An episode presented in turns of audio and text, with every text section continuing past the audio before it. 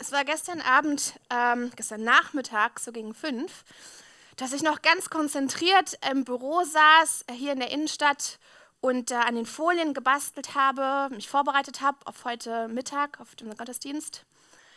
Da hörte ich, dass im Hintergrund Glocken anfangen zu läuten.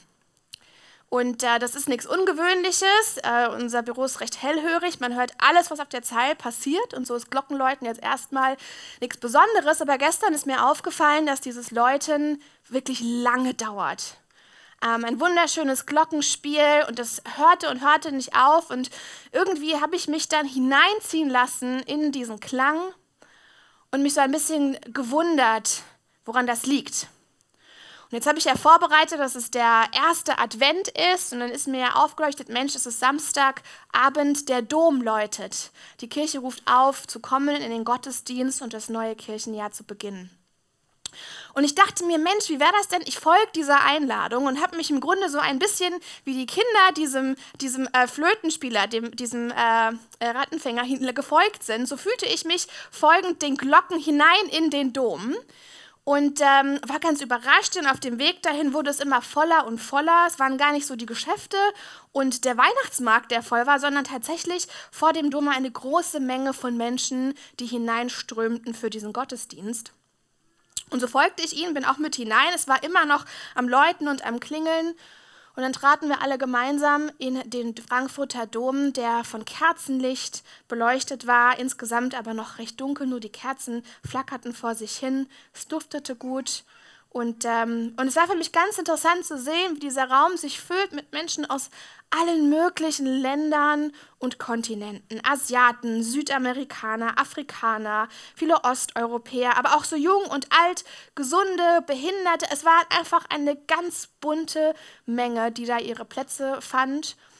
Und so saß ich noch über eine halbe Stunde und habe einfach den Raum genossen, die Ruhe, das Zusammenkommen, die Wärme und eben das Läuten, das Einladen zu dem Gottesdienst nach einer halben Stunde Läuten etwa, da gingen die Lichter an und ein äh, indischer Priester lief schnellen Schrittes, hochdynamisch in den Kirchensaal hinein. Es war tatsächlich ein bisschen witzig, denn die Messdiener mit den Kerzen hatten so ein bisschen Schwierigkeiten, das Tempo zu halten. Und er marschierte quasi hinein, äh, ganz voller Tatendrang für dieses neue Kirchenjahr. Und, ähm, und wir begannen den Gottesdienst gemeinsam, indem wir ein Lied gesungen haben, nämlich Macht hoch die Tür, die Tor macht weit. Und dann heißt es darin, macht hoch die Tür, die Tor macht weit, es kommt der Herr der Herrlichkeit, ein König aller Königreich, ein Heiland aller Welt zugleich, der Heil und Leben mit sich bringt, deshalb jauchzt und mit Freuden singt, gelobet sei mein Gott, mein Schöpfer reich von Rat. Es war ganz wunderschön für mich, so in das Jahr zu starten, so auch in diesen Sonntag hineinzustarten, mit diesem Gefühl von Neuanfang. Wir bereiten uns darauf vor, dass Jesus kommt, dieses Geheimnis der Menschwerdung. Eigentlich eine ganz verrückte Idee.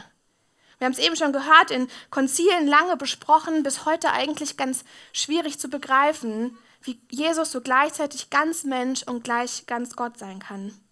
1. Johannes 14 heißt es, und das Wort ward Fleisch und wohnte unter uns, und wir sahen seine Herrlichkeit, eine Herrlichkeit, das des eingeborenen Sohnes vom Vater, voller Gnade und voller Wahrheit.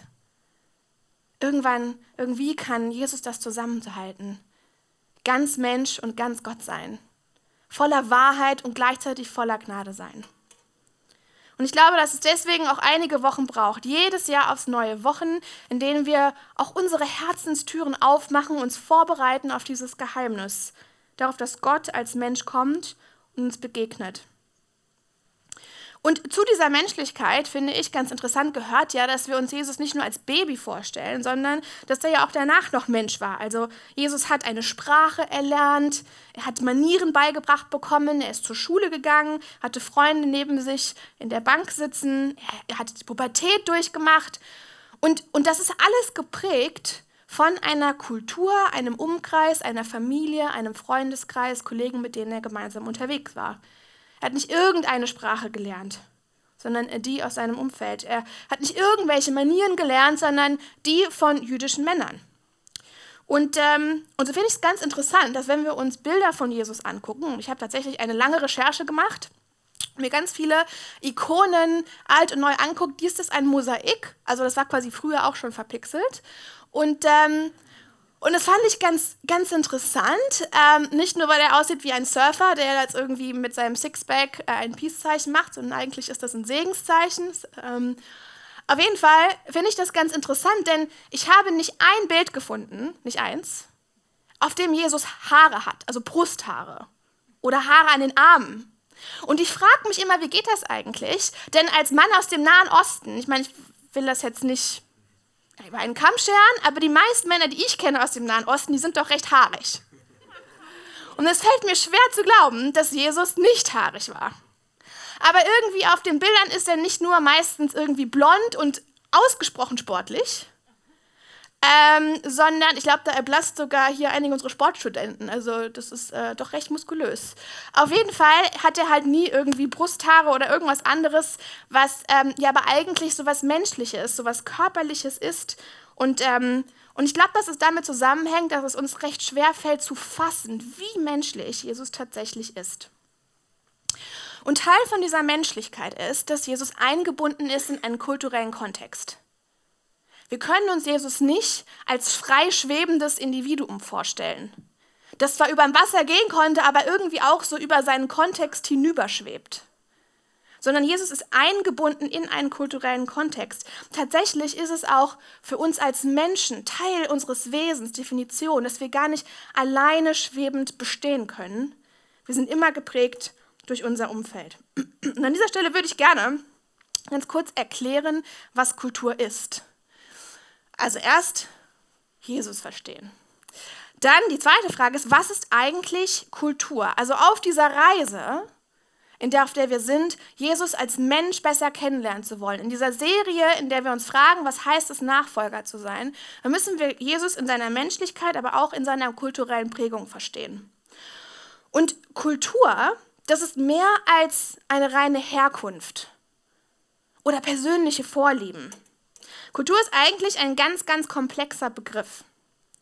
Und ich würde sagen, dass äh, die Art, die es mir am einfachsten gemacht hat, Kultur zu verstehen, als ich mich die letzten Wochen damit besonders auseinandergesetzt habe, ist, dass Kultur im Grunde das Sinnhaftigmachen von etwas ist.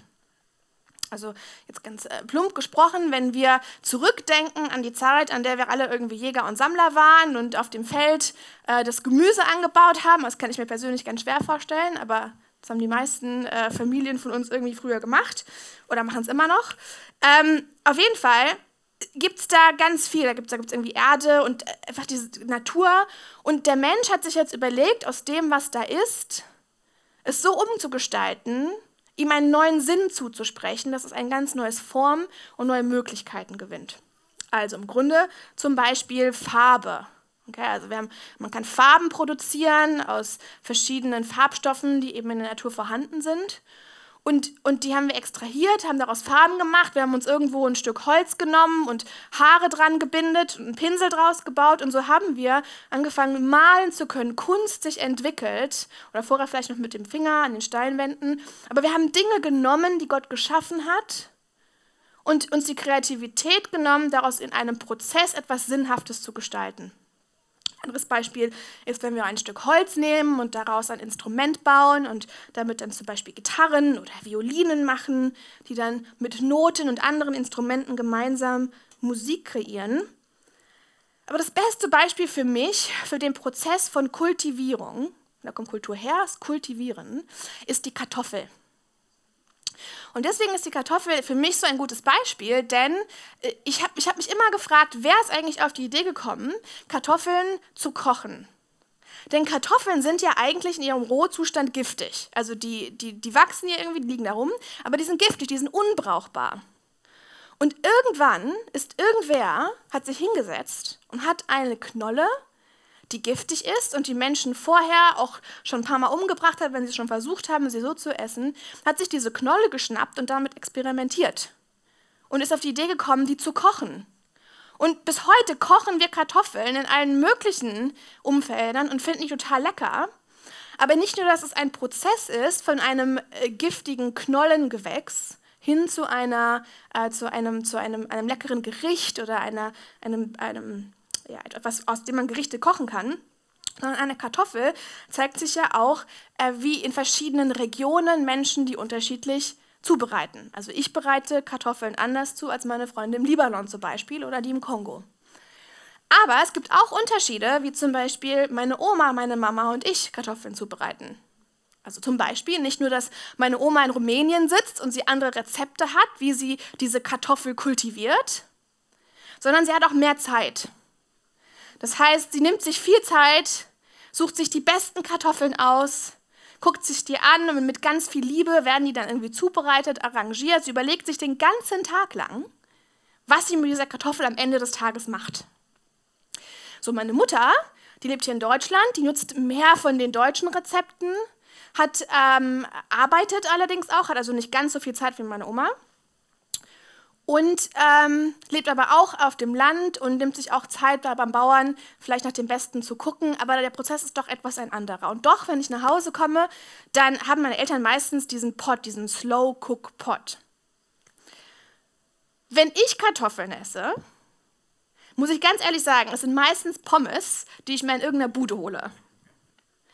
Jetzt habe ich nicht nur keine Rente, äh, oder bin ich in dem Rentenalter oder einen Arbeitsplan, in dem ich planen kann, wann ich jetzt genau arbeite und wann ich frei habe zu kochen, sondern ich lebe auch in der Stadt und, und mein ganzer Lebensrhythmus, meine ganze Prägung, das Umfeld, in dem ich lebe, lässt nicht zu, dass ich irgendwie stundenlang neben so einem Slow-Cook-Pot sitze. Und ich genieße es aber natürlich, die Kartoffel zu essen. Also ist es nicht nur unsere Herkunft, also wo diese verschiedenen Köchinnen oder in meinem Fall ja eher die Verzehrerin, ähm, sitzen, sondern es hat auch was mit unserem Alter zu tun, mit den Rezepten, die unsere Familien äh, uns vielleicht gegeben haben, mit unserem Lebensrhythmus, mit unserer Arbeitsweise. Und so glaube ich, und das ist ein bisschen auch etwas, was wir versucht haben, in diesen Zetteln und Reserviertschildern hier im Raum mit klarzumachen, es gibt ganz viele Dinge, die uns prägen. Es macht einen riesen Unterschied, nicht nur, wo wir herkommen, sondern zum Beispiel auch, ob wir Arbeitnehmer, Arbeitgeber, selbstständig sind. Die Art, wie wir mit unserer Zeit umgehen, wie wir sie einteilen, wie wir sie sinnhaftig machen, wie wir Sinn stiften, machen wir auf unterschiedliche Art, je nachdem, welche Gruppen uns da beeinflusst haben. Und ähm, so ist tatsächlich eigentlich ein urbiblischer Konflikt, sich auch zu überlegen, wie Jesus, den haben wir hier am Anfang, wie Jesus und Kultur interagieren. Und wie wir als Christen und als Nachfolger von Jesus, vielleicht sage ich erstmal nur Nachfolger, wie wir als Nachfolger von Jesus mit nicht nur seiner Kultur interagieren, weil wir ihn in seiner Kultur verstehen müssen, sondern auch wie wir mit unserer Kultur oder unseren Kulturen ähm, interagieren. Zum Beispiel ist es im ersten Korintherbrief ab Vers 19 beschäftigt sich äh, Paulus ganz intensiv damit, äh, wenn er versucht zu erklären. Er sagt denn, obwohl ich frei bin von jeder Mann und erklärt vorher ganz lang, warum seine Identität die von einem Freien ist. Er ist frei von jeder Mann und doch hat er sich jeder Mann zum Knecht gemacht, sagt er, auf dass möglichst viele er für Christus gewinnt. Den Juden bin ich wie ein Jude geworden, damit ich die Juden gewinne. Denen unter dem Gesetz bin ich wie einer unter dem Gesetz geworden, denn ich selbst, den, der unter dem Gesetz bin, damit ich unter die, die unter dem Gesetz gewinne. Denn ohne Gesetz bin ich wie einer ohne Gesetz geworden. Und obwohl ich doch nicht ohne Gesetz bin vor Gott, sondern bin im Gesetz vor Christus, damit ich die ohne Gesetz gewinne.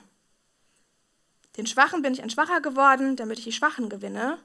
Ich bin alles geworden, damit ich auf alle Weise etliche rette. Alles aber tue ich um des Evangeliums willen, auf das ich mich, auf das ich teilhabe.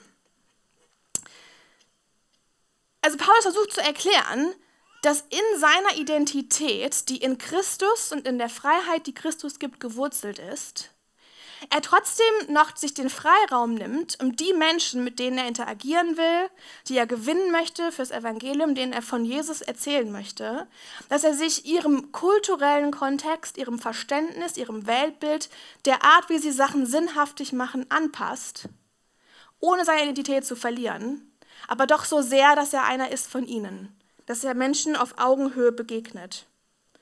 Und er nimmt uns damit hinein in dieses Spannungsfeld und die Frage, wie viel Anpassung können wir geben ohne unsere Identität zu verlieren? Oder wie viel aus unserem kulturellen Umfeld können wir in unseren Glauben hineinnehmen, ohne unseren Glauben zu verschieben, unser theologisches Verständnis irgendwie zu verkrümmen oder irgendwie zu verkürzen? Und dieser Konflikt ist einer, der ist so schwierig. Da haben sich auch Paulus und Petrus schon in den ersten Jahren die Köpfe eingeschlagen. Und zwar gibt es im Galaterbrief im zweiten Kapitel ähm, da einen Text, in dem im Grunde klar wird, dass die beiden aneinander geraten. Weil kurz nach einem Konzil die Diskussion entsteht, ob Juden, Christen und Heidenchristen miteinander Tischgemeinschaft haben dürfen. Und das ist ein ganz großer Konflikt, weil im Grunde die Frage geklärt werden muss, ob jetzt nur die, die so wie Jesus jüdisch sind, tatsächlich so richtige Nachfolger sein können und die anderen erst die kulturellen Gebräuche mit aufnehmen müssen, um vollwertige Nachfolger sein zu können und teilzuhaben am Tisch, teilzuhaben an der Gemeinschaft, gemeinsam essen zu können. Oder ob auch die, die eine andere kulturelle Prägung haben und die auch gar nicht vorhaben, überhaupt erstmal Juden zu werden, um Christ werden zu können, ob auch die vollwertige Mitglieder sind und am gleichen Tisch Platz nehmen dürfen. Und Paulus argumentiert da ganz leidenschaftlich für und erklärt es ein Stück weit auch noch mal tiefer im Römerbrief, ähm, warum das er glaubt, dass auch die, die von außerhalb kommen, nicht erst sich kulturell anpassen müssen, sondern genauso Nachfolger Jesu sein können. Und äh, in seinem Text, als er da eben Petrus adressiert, ähm, beschreibt er, als ich aber sah, dass sie nicht richtig handelten nach der Wahrheit des Evangeliums, sprach ich zu Kephas, Petrus, öffentlich vor allem, also er stellt ihn tatsächlich öffentlich zur Rede und sagt, wenn du, der du ein Jude bist, heidnisch lebst und nicht jüdisch, warum zwingst du dann die Heiden jüdisch zu leben? Wir sind von Geburt Juden und nicht Sünder aus Heiden. Auch weil wir wissen, dass der Mensch durch Werke des Gesetzes nicht gerecht wird, sondern durch den Glauben an Jesus Christus, sind auch wir zum Glauben an Jesus Christus gekommen, damit wir gerecht werden durch den Glauben an Christus und nicht durch die Werke des Gesetzes, denn durch die Gesetzeswerke wird kein Mensch gerecht. Also er sagt, wenn wir alle an Jesus glauben, dann ist das, was uns zu vollwertigen Mitgliedern dieser Familie von Nachfolgern macht und nicht der kulturelle Einfluss, aus dem wir kommen. Und ähm, Tatsächlich ist das ein Konflikt, den ich sagen würde, wir bis heute ausfechten müssen, den wir auch heute ganz besonders persönlich noch einmal wahrnehmen möchten. Denn, ähm, denn es gibt so eine kulturelle Dynamik zwischen Glauben und Kultur. Also zum Beispiel ähm, können wir Kirche als Kultur für sich verstehen.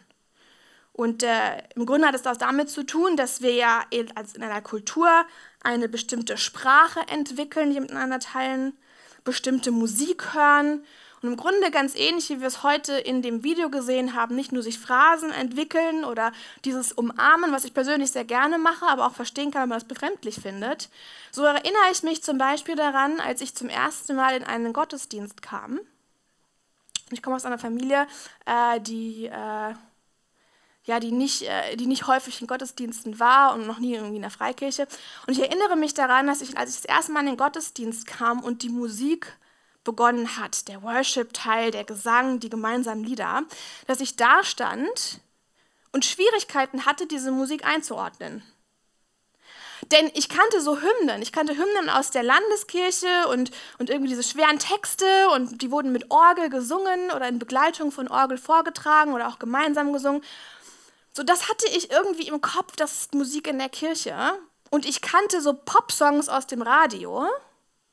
Aber das, was da jetzt in diesem Gottesdienst passierte, das konnte ich irgendwie gar nicht so richtig einordnen. Das war so weder das eine noch das andere. Es klang wie Pop, aber es war ein bisschen einfacher. Und ich hatte riesen Schwierigkeiten. Ich konnte das musikalisch. Es hat mich wirklich einige Gottesdienste gebraucht, um mich äh, da irgendwie mit anzupassen oder das aufzunehmen, das wahrzunehmen und eben als einen Teil von Musik im Gottesdienst mit wahrzunehmen. Die Art, wie wir reisen, die Art, wie wir unser Geld ausgeben, das sind alles Dinge, die uns auch hier in dieser Gemeinschaft, der Kirche in Aktion, ein, ein kulturelles Miteinander setzen. Etwas, das befremdlich ist Vielleicht für alle, die erstmal noch nicht dazugehören. Es gibt aber auch Strömungen oder Ideen, in der Nachfolge und Christus eigentlich gegen Kultur steht.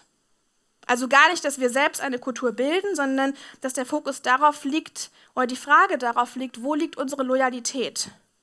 Also wenn wir Christus treu und loyal sind, dann ist das so eine Extragruppe. Also dann diskutieren wir gar nicht mehr über Judenchristen und Heidenchristen, sondern dann ist das so das, wo wir unsere Loyalität sehen, wo unsere Identität herkommt. Und im Grunde ist das ein bisschen ein Konflikt zum Beispiel gewesen für die Christen äh, zur Zeit, als Konstantin das Christentum zur Staatsreligion gemacht hat. Denn plötzlich war diese Gruppe von Menschen, die eigentlich zutiefst pazifistisch geprägt sind, aber auch dazu aufgerufen, mit diesem neuen System Soldat zu werden. Und plötzlich standen sich quasi der Glaube und die Theologie, das Verständnis, das Sinnhaftigmachen von kulturellen Fragen, auch von Lebensfragen, den Gebräuchen ihrer Kultur entgegen. Und plötzlich steht Christus gegen Kultur. Wir können Christus aber auch erleben in unserer Kultur, also in der Gemeinschaft mit anderen und indem wir ihn und Züge von ihm wiedererkennen in unterschiedlichen Kulturkreisen. So gibt es vielleicht Dinge, die in unserem westlichen Kulturkreis eine Facette von Jesus widerspiegeln, die andere Kulturen vielleicht nicht so stark widerspiegeln. Dafür können wir von anderen lernen, die eben andere Aspekte von Jesus in ihrer Kultur wiedererkennen lassen. So gibt es für und wider. Ganz beliebt ist aber auch die Idee, dass Christus eben über Kultur steht. Dass er ein ganz besonderes Set von Wertvorstellungen und Miteinander vorgibt das vielleicht nicht ganz passend ist zu unserer Gesellschaft, das aber auch nicht dagegen steht, weil wir es besonders hier in Deutschland versuchen zu trennen. Also es gibt so diesen gesellschaftlichen Teil mit einem Set von Regeln und Gesetzen, an denen halten wir uns im öffentlichen Leben. Und alle Fragen unseres Glaubens, die sind so was ganz Privates. Und dann müssen ja eigentlich Kultur und Glauben gar nicht in Konflikt miteinander stehen, weil das eine ist irgendwie öffentlich und das andere ist privat. Und die letzte Sache, die, ähm, die eben auch ganz beliebt ist und die wir hier auch ganz häufig schon mitgebraucht haben, die Idee, dass Christus Kultur transformiert. Er wirkt durch Kultur hindurch. Er benutzt sie im Grunde wie ein Instrument, um Menschen zu erreichen. Ein bisschen so wie Paulus das beschreibt an der ersten Stelle. Nun ist mir aber in dieser Diskussion, die Paulus führt in seinen Briefen, teilweise mit Petrus, teilweise mit uns und in den Traditionen, die sich daraus gebildet haben, ähm, da ist mir diese Stelle ganz besonders aufgestoßen, dieser, dieses Streitgespräches, nämlich im Grunde, wie sehr dürfen Heidenchristen Teil, vollwertiges Teil dieser Familie sein. Da steckt ja dahinter die Idee, dass wir eine Familie sind, die neue Familie Jesu im, im Glauben. Und dass jetzt Menschen hinein adoptiert werden. Also, dass sie vollwertiges Mitglied sind, auch wenn ihre Herkunft eine andere ist. Und ganz ähnlich wie bei einer Adoption. Und, und da habe ich mich so ein bisschen gefragt, war denen denn klar, dass die Leute, die sie jetzt hinein adoptieren, eine Minderheit, die sie aufnehmen, dass die später einmal den allergrößten Teil dieser Familie ausmachen wird. Also heute, wenn wir in die, in die Welt gucken, da ist ja nicht der größte Teil von Christen Judenchristen, sondern der größte Teil ist das, sind diese Adoptivkinder, diese Heidenchristen, diese anderen Kulturen, die hineingeladen wurden in die Familie. Also irgendwie erleben wir oder, oder würden Sie sich wahrscheinlich jetzt schwer wundern, glaube ich, die beiden die Diskussion hatten, schwer wundern, dass die Kirche, die Sie jetzt, wenn Sie wiederkommen, sich das angucken, eine ist, die eben zu einem ganz großen Teil von den Menschen geprägt ist, von denen Sie gar nicht wussten, ob Sie sie mit hineinlassen sollen. Und an dieser Stelle muss ich sagen, bin ich ein bisschen neugierig ähm, und würde gerne eine kleine Umfrage machen. Ähm, und dazu brauche ich eure Hände, erstmal alle Hände hoch. Ich muss sehen, wer schläft. Also ich muss quasi wissen, ich habe Psychologie studiert und da muss man mal gucken, wie äh, legitim die Umfrage ist. Okay, also die meisten sind noch wach, alles klar. So, dann jetzt einmal alle. Clemens, du. Clemens ist besonders wach, der hat sich einfach weitergemeldet. Okay, ähm, alle Hände hoch, die über 45 Jahre alt sind. Okay, jetzt alle unter 45. Danke. Okay, alle Hände hoch, die ähm, sagen würden, sie haben einen Migrationshintergrund. Okay. Und dann eben alle anderen. Okay. Und jetzt alle Hände hoch für die, die unter 45 sind und einen Migrationshintergrund haben. Okay, das ist eine Handvoll von Händen. In Frankfurt haben wir ähm, das Verhältnis, dass über 50 Prozent der Menschen in Frankfurt nicht aus Deutschland kommen. Und unter den 45-Jährigen sind es sogar 75 Prozent. Das heißt, in Frankfurt haben wir eine Community, eine Gruppe von Menschen, die unter 45 zu über 75 Prozent nicht von hier kommen. Oder sagen wir, sie haben einen Migrationshintergrund. Und bei uns waren es jetzt, glaube ich, fünf Hände in diesem Raum.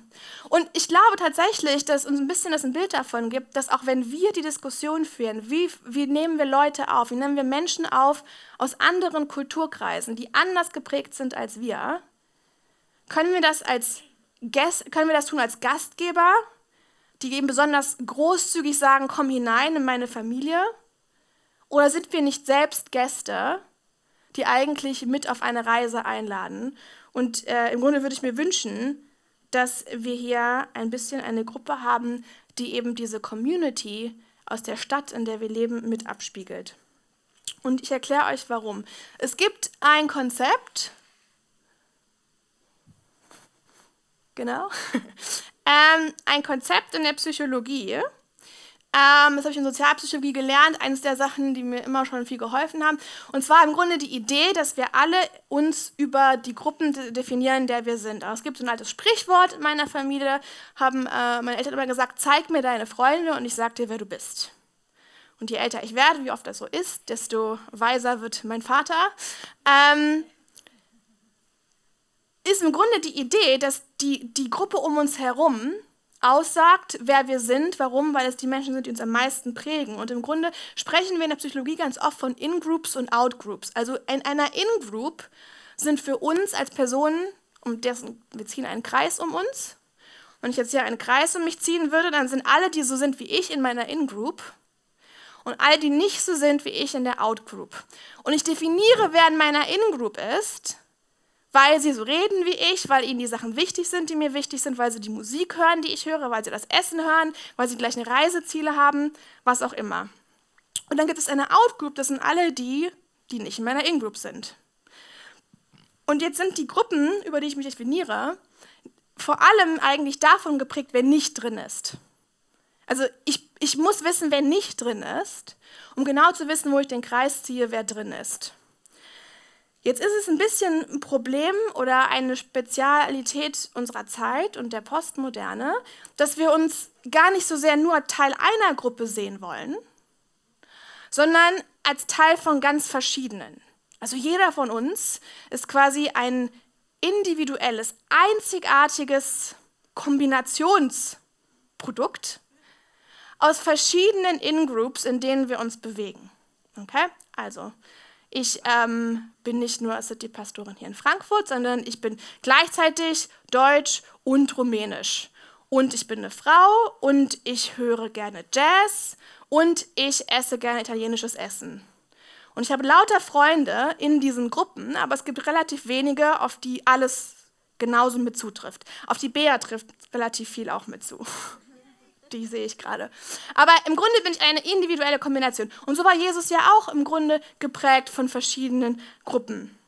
Wie auch immer, das Problem ist, dass dieses ganze Prinzip darauf beruht, dass wir sagen müssen, wer ist drin und wer ist draußen.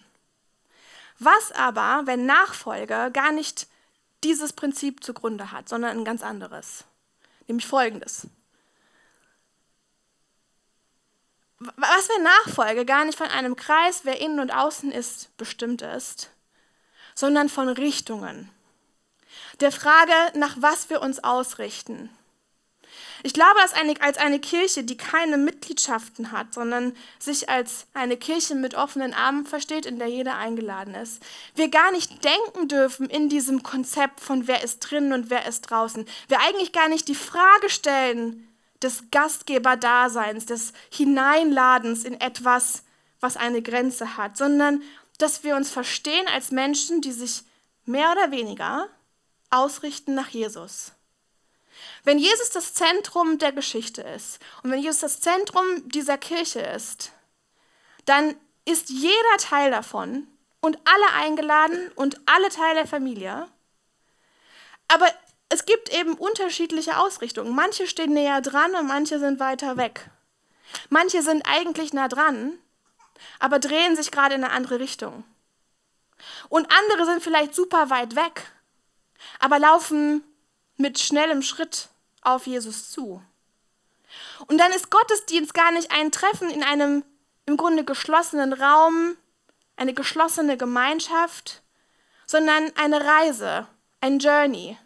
Eine Reise, auf der wir alle sind, in der wir anerkennen, dass keiner von uns darauf besteht, irgendwo drin oder draußen zu sein, sondern sagen kann, ist Jesus das Zentrum meines Lebens?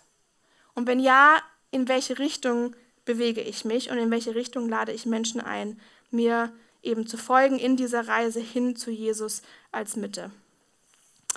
Ähm, Hirsch und Frost beschreiben in einem Buch, dass ein zentriertes Verständnis sich eben definiert durch nicht das Ziehen von Grenzen, sondern durch Kernwerte, durch diesen Glauben an Christus und das, was er verkörpert.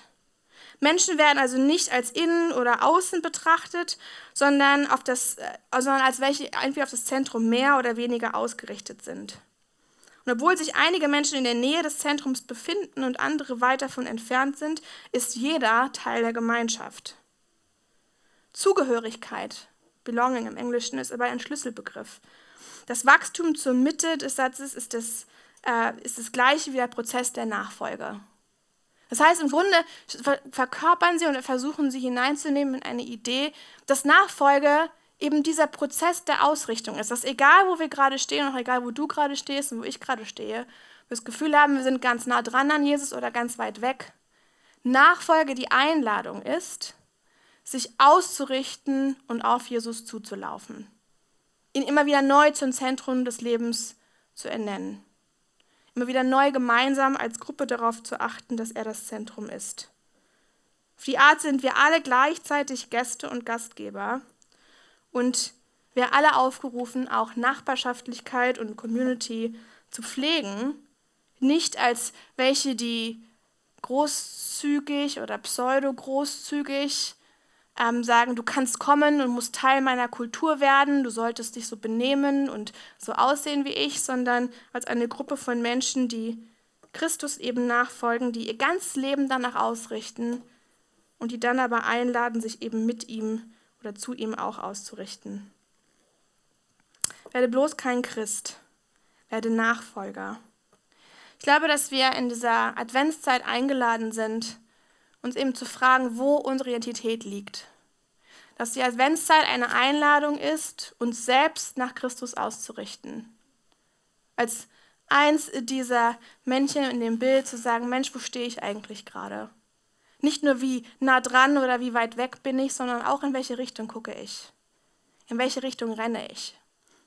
Ich glaube, dass die Adventszeit eine Zeit ist, in der wir uns ausrichten, aber auch eine Zeit, in der wir eingeladen sind, die Grenzen zu sprengen, die Mauern fallen zu lassen und Menschen aus allen Herrenländern, aus allen anderen Prägungen, Menschen, die wir komisch finden, die nicht so sind wie wir, einzuladen, Teil davon zu sein, Teil von dieser Familie, die sich immer wieder neu nach Christus ausrichtet. Ich glaube, dass ganz praktische und konkrete Arten, das zu tun, in unserer Nachbarschaft liegen. In der Art, wie wir Zeit miteinander verbringen. Nicht als einen Termin oder eine Form, sondern als Qualität, als Präsenz, als wirkliches Dasein mit den Menschen in unserer Umgebung. Habe, dass wir eingeladen sind, Essen zu zelebrieren.